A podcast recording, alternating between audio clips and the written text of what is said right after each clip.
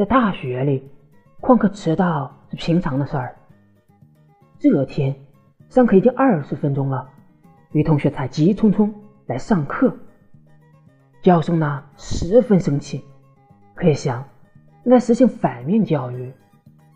于是他大声说道：“这位同学是不错的啊，尽管迟到了，可还是来上课了啊。可见呢积极性还是有的，很值得大家学习。”他心想：这样的话，同学们就不会无故旷课了，而是知错能改。所以这结果大出他的意料，以后的课常常有同学迟到十来二十分钟的，因为同学们都希望得到教授的夸奖。